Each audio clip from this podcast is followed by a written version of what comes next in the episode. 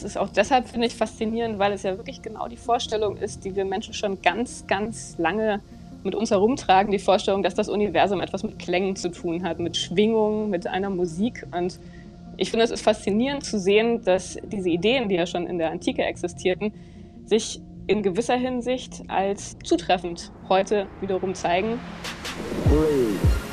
Kosmos Musik. Ein Wissenspodcast one, von BR Classic. Zero, all engine running. Mit Susanna Randall.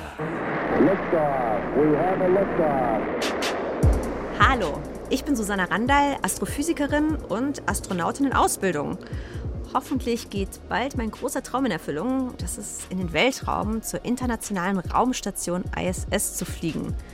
Wenn ich nicht gerade im Astronautentraining stecke oder an meiner Forschung arbeite, dann mache ich gern Musik. Das ist für mich ein super Ausgleich. Ich singe im Chor und in der Schulzeit habe ich das Klavierspielen mindestens genauso ernst genommen wie die Physik, wenn nicht noch sehr viel mehr. Aber als Wissenschaftlerin interessieren mich natürlich auch die Hintergründe hinter der Musik. Wie funktioniert Musik? Warum ist Musik für uns Menschen überhaupt wichtig? Und war das immer schon so? Fragen über Fragen, denen ich in diesem Wissenspodcast nachgehen möchte. Deswegen lade ich mir jedes Mal eine Expertin oder einen Experten aus der aktuellen Forschung ein und erkunde mit Ihnen und mit euch zusammen den Kosmos Musik. Und heute soll es um das Weltall gehen. Mit seiner unermesslichen Größe, seinen Galaxien und Geheimnissen hat der Weltraum mich schon als Kind fasziniert. Und das war lange bevor ich Astrophysik studiert habe. Aber was hat das Universum mit Musik zu tun? Darum soll es in dieser Podcast-Folge gehen. Wir werden hören, wie das Universum kurz nach dem Urknall geklungen haben könnte. Und wir sprechen über pulsierende Sterne und über geheimnisvolle Sphärenmusik. Mein Gast heute ist Dr. Sibylle Andal. Sibylle und ich kennen uns schon eine Weile. Sibylle ist nämlich nicht nur Philosophin und Wissenschaftsjournalistin, sondern wie ich auch Astrophysikerin. Und sie ist mir heute aus Frankfurt am Main zugeschaltet. Kosmos Musik. Hallo Sibylle. Hallo Susanna. Ich habe dir hier was mitgebracht, damit wir schön in Stimmung kommen. Du musst mal raten, was das ist. Okay.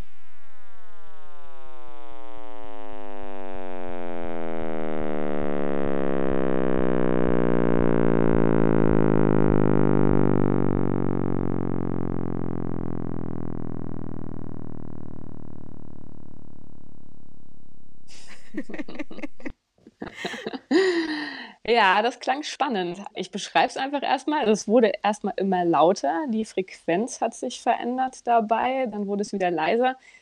Ich würde mal darauf tippen, dass es die Vertonung irgendeines Prozesses aus dem Weltall ist.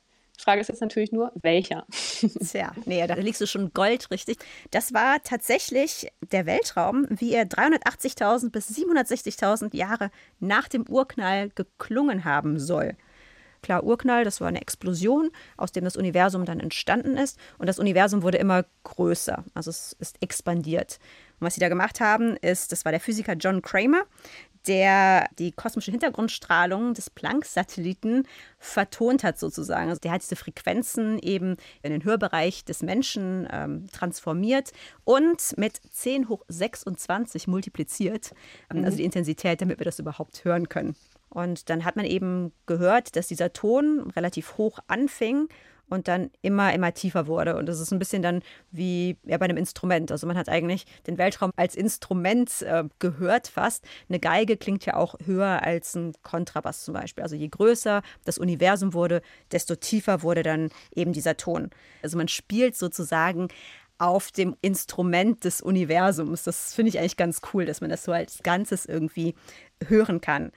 Ähm, ja, und es ist auch deshalb, finde ich, faszinierend, weil es ja wirklich genau die Vorstellung ist, die wir Menschen schon ganz, ganz lange mit uns herumtragen, die Vorstellung, dass das Universum etwas mit Klängen zu tun hat, mit Schwingungen, mit einer Musik. Und ich finde, es ist faszinierend zu sehen, dass diese Ideen, die ja schon in der Antike existierten, sich in gewisser Hinsicht als zutreffend heute wiederum zeigen, auf der Grundlage der modernen Kosmologie, auf der Grundlage moderner Messdaten, Also es ist eine schöne Kontinuität, obwohl sich natürlich empirisch extrem viel verändert hat über die Jahrtausende.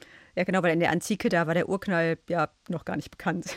also ich meine, da haben die Menschen ja gedacht, dass die Erde erstmal im Zentrum überhaupt ist des Universums, äh, dass dann die Planeten in Sphären um uns herumkreisen. Und es gab auch die Vorstellung, dass diese Himmelskörper dann Töne von sich geben. Allerdings muss man ja ganz klar sagen, dass der Urknall, das waren ja keine Schallwellen. Also im Universum ist ja Vakuum, Schallwellen brauchen ja ganz klar natürlich ein Medium, um sich fortzubreiten. Das heißt, man muss dann die elektromagnetische Strahlung, die wir da eben eingefangen haben, muss man dann eben übersetzen. Also es sind nicht wirklich Schallwellen. Das stimmt, aber also da waren schon auch Schallwellen natürlich im Spiel. Also man hat ja am Anfang dieses ganz heiße Plasma, mhm. auf der einen Seite die Photonen, die Lichtteilchen und dann diese ganzen Elementarteilchen, die geladenen Teilchen, die es damals gab. Und das waren damals dann schon am Anfang echte Schallwellen, die da durch dieses heiße Plasma durchgewabert sind. Aber es stimmt natürlich, was du sagst, dass dann diese Schallwellen wiederum Dichteschwankungen verursacht haben. Dadurch, dass dann die Materie sich lokal verklumpt hat und aber vom Strahlungsdruck auch wieder auseinandergetrieben wurde. Und diese Dichteschwankungen, die haben sich dann letztendlich in Temperaturschwankungen übersetzt und die dann wiederum in elektromagnetische Strahlung. Und das ist das, was wir heute beobachten und was wir dann wieder zurück übersetzen. Aber sozusagen am Anfang, da war schon durchaus Schall. Wir können natürlich auch andere Phänomene, nicht nur den Urknall hörbar machen und auch nicht nur elektromagnetische Strahlung, sondern auch noch was anderes, nämlich Gravitationswellen in der Raumzeit sind das äh, Stauchungen und Streckungen. Das heißt, Abstände im Raum werden vorübergehend gestaucht und gestreckt. Und das kann man dann eben auch messen. Und diese Messungen kann man dann natürlich, wie alles, was schwingt, haben wir ja schon gesagt, in Töne umwandeln. Und ich habe dir jetzt wieder etwas mitgebracht. Zwei Tonfalls tatsächlich. Und schauen wir mal, ob du weißt, was wir da hören. Es geht um Gravitationswellen, so viel schon mal vorweg. Okay. Das war jetzt sehr schnell vorbei. Vielleicht können wir das noch einmal hören. Achtung. Was könnte das gewesen sein? Ja, es ist immer wieder interessant, das anzuhören. Das war jetzt so eine typische Verschmelzung von zwei kompakten Objekten. Ich würde jetzt mal auf die schwarzen Löcher tippen. Genau, bingo, zehn Punkte. Das war tatsächlich das, die erste Gravitationswelle, die jemals gemessen wurde. Also die 2016er genau. Gravitationswelle, die eben aus der Verschmelzung von zwei schwarzen Löchern entstanden ist. Susanna dockt an. Gravitationswellen entstehen, wenn sehr große Massen im Weltraum beschleunigt werden. Das passiert zum Beispiel, wenn zwei schwarze Löcher sich sehr nahe kommen und einander gegenseitig anziehen. Die beiden schwarzen Löcher beschleunigen dann aufeinander zu und verschmelzen irgendwann. Dadurch entstehen Wellen durch Raum und Zeit, die sich mit Lichtgeschwindigkeit im Universum ausbreiten. Das könnt ihr euch, mal ganz vereinfacht, so vorstellen wie einen Stein, den ihr ins Wasser werft. Da entstehen ja dann auch kreisförmige Wellen an der Wasseroberfläche, die sich ausgehend vom Stein, vom Einschlag ausbreiten. Albert Einstein hat schon vor über 100 Jahren vorhergesagt, dass es Gravitationswellen geben muss. Aber die Technologie war noch nicht so weit, dass man solche Wellen tatsächlich nachweisen konnte. Das klappte erst im Jahr 2015 mit dem LIGO Laserinterferometern, ein Meilenstein in der Astrophysik. Die drei amerikanischen Physiker Rainer Weiss, Barry Barish und Kip Thorne bekamen für ihre Beobachtung von Gravitationswellen 2017 den Nobelpreis für Physik verliehen. Da erinnern wir uns ja wahrscheinlich alle noch dran, das war ja damals wirklich ein ganz großes historisches Ereignis, als diese Daten aus dem September 2015, das ist glaube ich aufgezeichnet worden, mhm. veröffentlicht wurde, weil das ja auch so eine historisch langwierige Geschichte war, diese Gravitationswellen endlich nachzuweisen. Und was hört man da genau? Also in diesem Blub? Also die Idee ist ja, beschleunigte Massen bringen den Raum in Schwingung. Massen beschleunigen sich zum Beispiel, wenn sie sich umeinander drehen, wenn sie umeinander kreisen. Wir hatten auch gerade schon gesagt, es sind zwei schwarze Löcher die umeinander kreisen. Und das ist auch das, was man hört. Also sie kreisen umeinander. Durch diesen Energieverlust nähern sie sich einander an. Also sie umkreisen sich immer schneller und immer enger. Und zum Schluss verschmelzen sie dann. Also zuerst hört man halt wirklich dieses umeinander kreisen. Mhm. Das ist halt so kurz, dass man es jetzt nicht wirklich auseinanderhalten kann. Aber das ist so die erste Phase dieses Signals. In Spiral, also das ineinander hineinspiralen. Dann kommt dieser Verschmelzungsprozess. Das ist dann, wenn das Signal am stärksten ist, am lautesten ist, da wird am meisten Energie freigesetzt. Und dann hat man den Schlussteil, das ist dann der sogenannte Ringdown, wo das Ganze sozusagen ausläuft und leiser wird.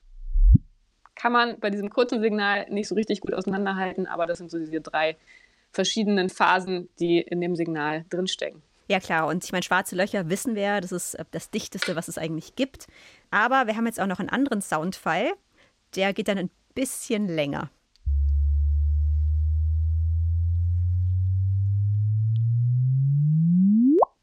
Das ist eigentlich fast noch beeindruckender, finde ich, weil man ein bisschen mehr Zeit auch hat zuzuhören. Ja. Du kannst bestimmt raten, was das jetzt war. Ja, vermutlich waren das dann die Neutronensterne. Genau, das war die Verschmelzung zweier Neutronensterne. Es gibt unzählig viele Sterne im Universum. Die massereicheren, also so ab etwa acht Sonnenmassen, die explodieren am Ende ihres Lebens als Supernova. Dabei implodiert der Kern zu einem schwarzen Loch oder zu einem Neutronenstern. Dieser Neutronenstern besteht, wie der Name schon sagt, aus wahnsinnig dicht gepackten Neutronen. Ein Objekt mit dem Durchmesser von gerade mal 20 Kilometern wiegt dann so viel wie ein bis zwei Sonnen.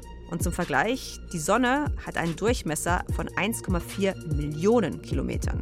Man kann dann ausrechnen, dass ein Teelöffel Neutronenstern dementsprechend mehrere hundert Millionen Tonnen wiegen würde. Bis auf schwarze Löcher sind Neutronensterne die dichtesten bekannten Objekte im Universum. Deswegen verursachen sie bei starker Beschleunigung auch starke und damit messbare Gravitationswellen. Das war dann ja das nächste große Event, als das dann 2017 nachgewiesen wurde. Da war dann das Besondere, dass diese Neutronensterne, die im Prinzip also von der Dynamik her so ähnlich verschmelzen wie die schwarzen Löcher, aber anders als schwarze Löcher dabei Strahlung aussenden. Und insofern konnte man das erste Mal dasselbe Ereignis sowohl per Gravitationswellen nachweisen, als auch mit klassischen Teleskopen per elektromagnetischer Strahlung. Erinnern sich vielleicht die meisten noch dran, da war dann damals die Geschichte, dass dabei so viel Gold entsteht. Das hat dann die Fantasie und von uns Erdbewohnern angeregt. Was ich bei den Gravitationswellen auch spannend finde, ist, man kann ja letztendlich alles irgendwie in was Klingendes übersetzen. Also ob man das jetzt als Komponist macht oder ob man ähm, das mit pulsierenden Sternen oder mit irgendwas anderem macht. Aber bei den Gravitationswellen ist es ja gewissermaßen wirklich naheliegend, weil da wirklich was schwingt. Und insofern ist das, glaube ich, so ein Feld, wo diese Soundfiles auch nochmal viel verbreiteter sind als in anderen Bereichen der Astronomie und Astrophysik. Und äh, natürlich als Wissenschaftler ist es sinnvoller und praktischer, wenn man etwas als Graph hat, als grafische Darstellung. Aber hier finde ich, ist es eine besonders schöne komplementäre Ergänzung, weil dann auch noch zusätzlich dazu kommt, dass die verschiedenen Frequenzen ja auch verschiedene Prozesse nachweisen. Da ist ja jetzt für die nächsten Jahrzehnte auch die Überlegung, dass man andere Observatorien baut, die andere Frequenzen nachweisen können. Also sozusagen andere Mikrofone, wenn man so will, die äh, auf andere Klänge hören können und dann dadurch nochmal ganz andere Arten von schwarzen Löchern und Prozessen nachweisen können. Das ist doch eine also, super schöne Vorstellung, oder? Dass man denkt, wir haben jetzt genau. Mikrofone, wir bauen jetzt Mikrofone, um unterschiedliche Bereiche des Weltraums uns anhören zu können. Aber wir haben ja jetzt nicht nur direkt die Schwingungen im Weltall, sondern die Astronomie ist auch für jetzt künstlerische Darstellungen interessant. Also ich persönlich als kleines Kind, muss ich persönlich sagen, hat mich jetzt nicht die Physik fasziniert, so als sechs-, siebenjährige, sondern die tollen Bilder. Also ich habe mir damals irgendwelche Bilder von den Voyager-Sonden, da war ich ein bisschen älter, ähm, habe ich mir jetzt den Saturn und den Uranus und den Neptun, ich habe gedacht, boah, die tollen Farben und dann den Pferdekopfnebel, weiß ich noch. Als kleines Mädchen mhm. fand ich das natürlich besonders toll, Nebel, der aussieht wie ein Pferd. Also astronomische Bilder beflügen ja auch die Fantasie. Und das Coole ist, das ging in den sozialen Medien jetzt auch sehr viel rum, ist, dass diese Bilder teilweise auch vertont wurden und die hören sich richtig schön an.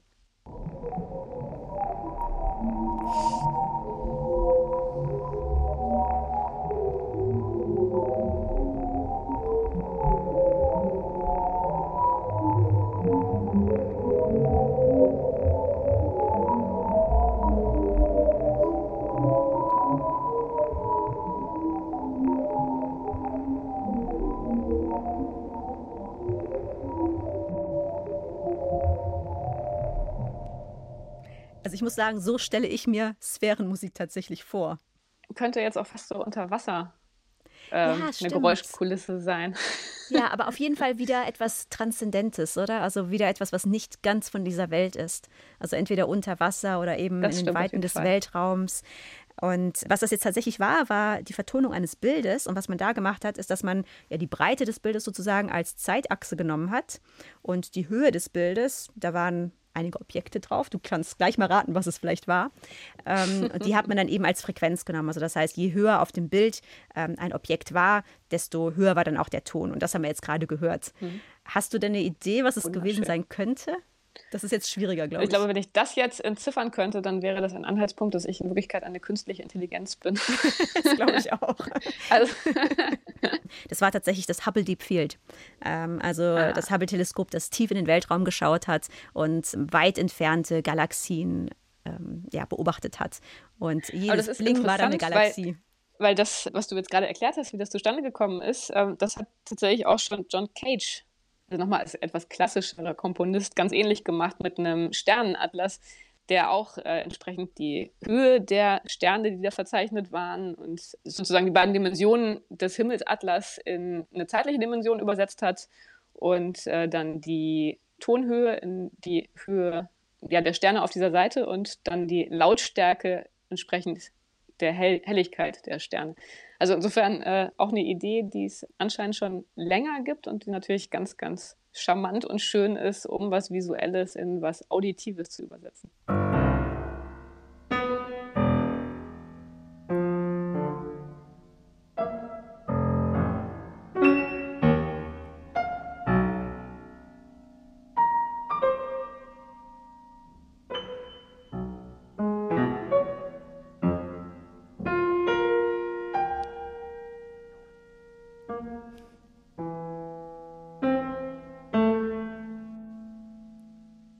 Aber kommen wir mal zurück zur Antike, äh, wie das da war, als wir noch nichts vom Urknall wussten und von der kosmischen Hintergrundstrahlung und noch keine Satelliten hatten, äh, die die irgendwie beobachtet haben. Da gab es ja diesen Begriff der Sphärenmusik. Was waren denn jetzt eigentlich diese Sphären und warum sollten die Musik machen? Wenn man sich jetzt speziell für die Verbindung zwischen Astronomie und Musik interessiert, dann landet man wahrscheinlich erstmal bei Pythagoras.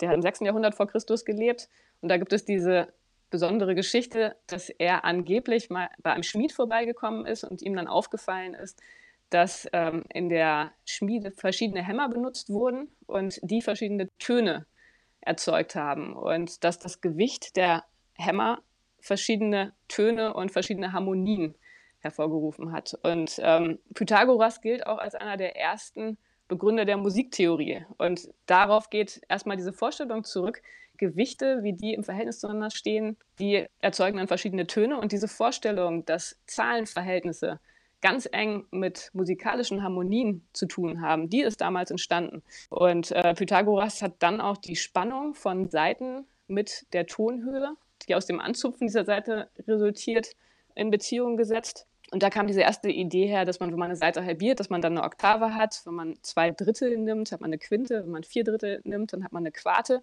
Also eine ganz, ganz enge Verbindung zwischen Musik und Zahlenverhältnissen. Und das spielte sich dann auch im Kosmos wieder, wo man auch davon ausging, dass diese verschiedenen Sphären, von denen man damals ausging, also die Fixsterne hängen an einer Kristallsphäre, ähm, dann gibt es die Erde, dann gibt es die Sonne, die Planeten, all die bewegen sich auf diesen Sphären, dass eben diese Entfernung der Sphären voneinander auch diese Zahlenverhältnisse widerspiegeln und insofern dann Musik und Tönen korrespondieren. Ja, also insofern eine sehr enge Beziehung zwischen Musik, zwischen Geometrie, zwischen Verhältnissen von Zahlen. Und das hat sich dann seit der Antike eigentlich äh, durch die gesamte Geschichte gezogen. Man kann das bei Platon lesen, so die Vorstellung, auf der einen Seite hat man die Augen, um den Kosmos zu sehen, dann aber auch die Ohren, um die harmonischen Bewegungen wahrzunehmen. Denn natürlich sind das dann auch Klänge, waren das damals in der Vorstellung, die man dann hören kann.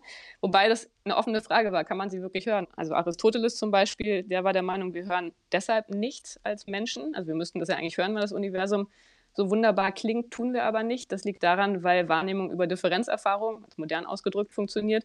Und äh, weil wir es einfach schon immer gehört haben, diese Sphärenklänge nehmen wir sie einfach nicht mehr wahr. So, und dann gab es aber auch schon bei den Griechen, bei Aristoxenos zum Beispiel im vierten Jahrhundert, einen anderen Ansatz, also nicht diesen ganz rein geometrisch-mathematischen Ansatz, sondern den Ansatz, über die Wahrnehmung zu gehen, also eher empirisch an das Thema Klänge heranzugehen. Und so diese beiden verschiedenen Sichtweisen auf die Musik sind eigentlich so zwei Grundmotive, die man in der ganzen Geschichte dann auch wiederfindet. Und ähm, gut, im Mittelalter war dann natürlich auch die Musik ganz, ganz wichtig, neben der Astronomie, der Arithmetik und der Geometrie. Also witzigerweise wirklich diese vier Fächer zusammen, die man heute gar nicht mehr so zusammen denken würde.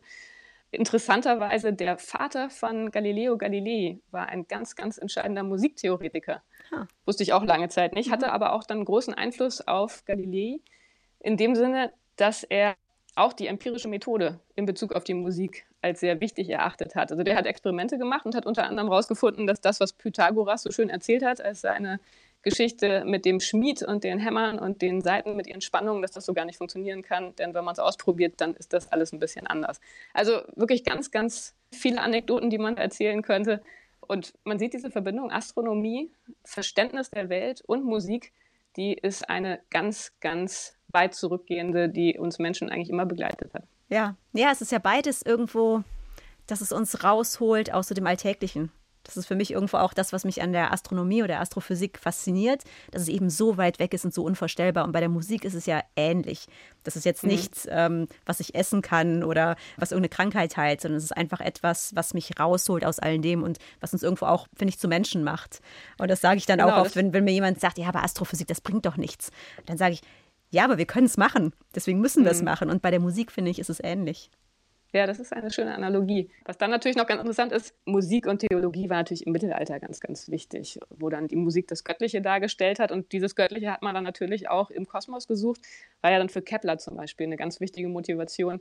Die Vorstellung, der Kosmos, der funktioniert nach einer Ordnung, nach einer göttlichen Ordnung, die wir als Menschen auch rational wahrnehmen und verstehen können und uns dadurch dann an der göttlichen Größe erfreuen können. Und ähm, das ist natürlich auch noch ein wichtiges Motiv, was ähm, dann gerade so bei, ja, bei Galilei auch, aber bei Kepler ganz, ganz stark, der war ja ein sehr gläubiger Mensch, was man da sehr stark wiederfindet, obwohl wir ihn als Astronomen heute ja vor allem als genialen Wissenschaftler ja, gelehrt bekommen, der die Keplerschen Gesetze gefunden mhm. hat. Also, dass er so stark religiös motiviert war, dass, ähm, also im Studium war mir persönlich das nicht so bewusst. Kosmos Musik. Susanna dockt an. Der Astronom und Mathematiker Johannes Kepler hat im 17. Jahrhundert gelebt. Er entdeckte die Gesetze der Planetenbewegung, die heute die Keplerschen Gesetze genannt werden. Sie sagen zum Beispiel aus, dass sich jeder Planet auf einer Ellipse mit der Sonne in ihrem Brennpunkt bewegt oder dass die Planeten sich schneller auf ihren Umlaufbahnen bewegen, wenn sie sich näher an der Sonne befinden. Was Johannes Kepler da herausgefunden hat vor mehr als 400 Jahren, das hat die Astronomie und auch unser gesamtes Weltbild entscheidend vorangebracht. Heute helfen uns die Keplerschen Gesetze zum Beispiel auch dabei, zu berechnen, wie sich ein Satellit um die Erde bewegt der hat ja auch am Anfang nicht geglaubt, dass die Planeten auf Ellipsen sich bewegen, sondern hat gesagt, es muss kreisförmig sein, weil es ist ja göttlich. Ähm, und er hat dann aber irgendwann gemerkt, okay, das lässt sich eben mit den Beobachtungen, mit den, auch den mathematischen Berechnungen dann eben nicht vereinbaren ähm, und hat sich dann ja umentschieden sozusagen und hat gesagt, okay, es ist aber trotzdem irgendwie alles göttlich. Und ich glaube, das ist dann auch die Parallele zu dem, was ich gerade gesagt habe. Also ich sage halt, es ist etwas nicht Alltägliches, etwas, was mich irgendwie rausholt aus meiner kleinen Welt hier das kann man natürlich auch als göttlich bezeichnen, wenn man eben mhm. religiös ist. Also ich glaube, das ist ja eine ähnliche Anschauung. Ja, was Transzendentes, was über genau, das hinausgeht, was wir hier so um uns herum sehen. Und ich glaube, das ist dann auch der Grund, warum der Weltraum auch für Musiker eben so inspirierend ist, weil, wie du sagst, beides ist transzendent. Das Wort gefällt mir sehr, sehr gut. Und der Weltraum hat ja auch Musikstücke inspiriert. Zum Beispiel gibt es die Planeten von Gustav Holst.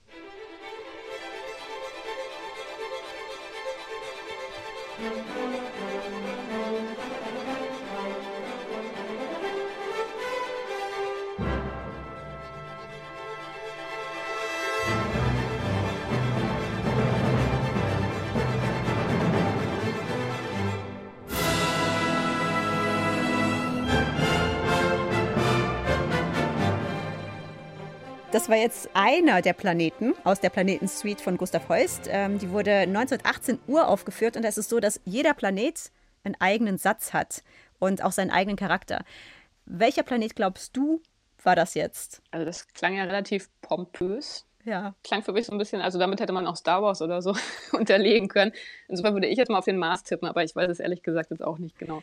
Mars ist schon nah dran, es ist tatsächlich ein Planet weiter, nämlich der nah Jupiter, genau. Ja, gut.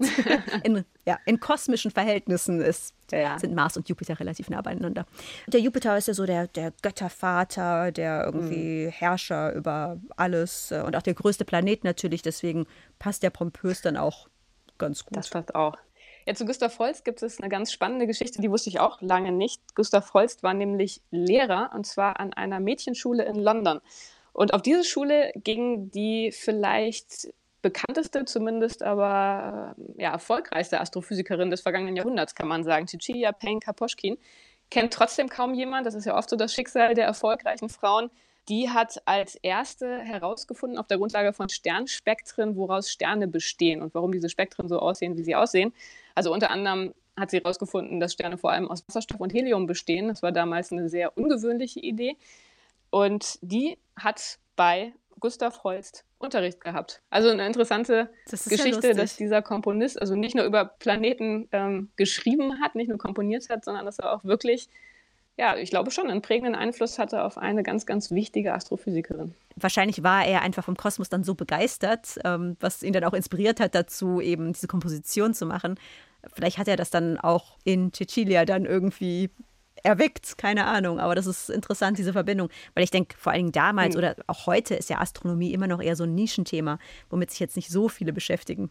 Das stimmt, wobei natürlich damals zu der Zeit unheimlich viel passiert ist. Also 1918 hattest du ja gesagt, das war ja dann äh, kurz nachdem Einstein seine allgemeine Relativitätstheorie veröffentlicht hatte. Und da war so ein, ich glaube, so ein ganz großes, eine Aufbruchsstimmung, dass man ganz neue Fragen in Angriff nehmen konnte. Es gab neue Daten, neue Ideen. Und ich glaube, das war wahrscheinlich nicht nur für den Nachwuchs äh, sehr motivierend, sondern natürlich auch für die Künstler sehr inspirierend und Motivation, die Nähe auch zu den Wissenschaften zu suchen. Ja, bestimmt. Wobei ich mich frage, ob das nicht nur die Elite war, die davon wusste.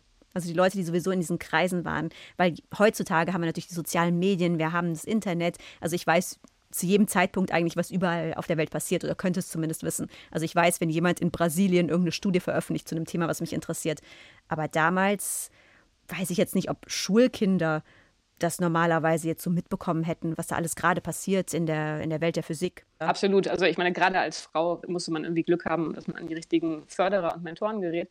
Aber in den intellektuellen Kreisen, glaube ich, war es schon ein großes Thema zu der Zeit. Und äh, Cecilia hatte tatsächlich Glück. Also sie hatte auch in vieler Hinsicht Pech ähm, und es war ganz, ganz schwierig für sie als Frau damals, ja. aber sie hat dann doch ein paar Förderer gefunden und ähm, im Übrigen war sie auch eine sehr große Musikliebhaberin, hat sich dann aber doch letztendlich für die Forschung entschieden, mhm. wie sie sich durchgekämpft hat und dann eine sehr erfolgreiche Professorin geworden ist. Aber es ist jetzt so, dass nicht nur der Weltraum Musiker inspiriert hat, sondern auch Persönlichkeiten wie Johannes Kepler zum Beispiel. Ähm, es gibt ja von Paul Hindemith die Harmonie der Welt, mhm. die nach einem Werk Keplers benannt ist, wo es aber um das Leben Keplers geht.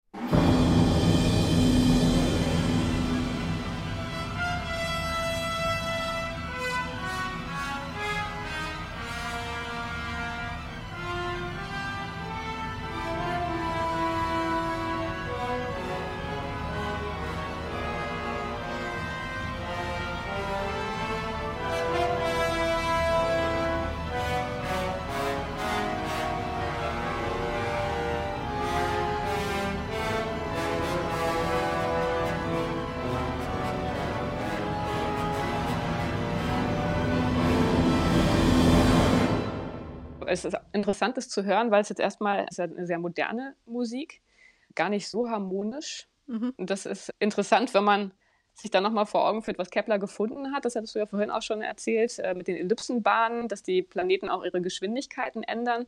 Vorher war das ja immer die Überlegung, dass dann eine bestimmte Geschwindigkeit und eine bestimmte Bahnausdehnung einen Ton festlegt. Aber wenn sich die Geschwindigkeiten ändern und auch die Entfernung der Planeten vom Zentralgestirn, dann ändern sich ja auch die Töne. Das heißt, man hat nicht mehr einen Ton pro Planeten, sondern man hat dann so ein ganzes Tonintervall. Es wird dann alles ein bisschen unordentlicher und das hört man tatsächlich auch in dieser Komposition. Mhm. Das Leben von Kepler ist natürlich auch sehr, sehr, sehr spannend. Ein ganz stark Suchender, der auch ja, viele Probleme hatte, war ein Schwabe, ein Deutscher, der dann auch in die politischen Wirrungen dieser Zeit damals reingeraten ist, der Krieg zwischen den Religionen und so weiter. Auch einfach eine sehr, sehr spannende Kombination aus den Gedanken, die er hatte, aus dem Leben, das er geführt hat und aus dieser ganzen Tradition, mit der all diese Gedanken und Motive zu verknüpfen sind. Und insofern auch ein ganz, ganz interessantes und inspirierendes musikalisches Werk. Ja, definitiv. Also wir halten fest, Musik und Astrophysik gehen Hand in Hand und sind untrennbar miteinander verbunden. Das stimmt.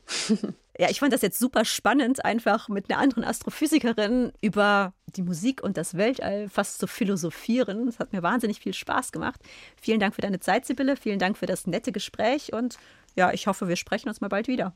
Ja, Susanna, ich glaube, wir hätten das jetzt noch Stunden fortführen können. Vielleicht setzen wir es ja irgendwann mal wieder fort. Also insofern vielen Dank für das spannende Gespräch. Definitiv. Tschüss. Tschüss.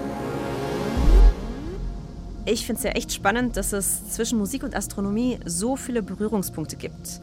Angefangen von dem Konzept der Sphärenmusik in der Antike bis hin zu den Gravitationswellen, die man heute in der Moderne messen und hörbar machen kann.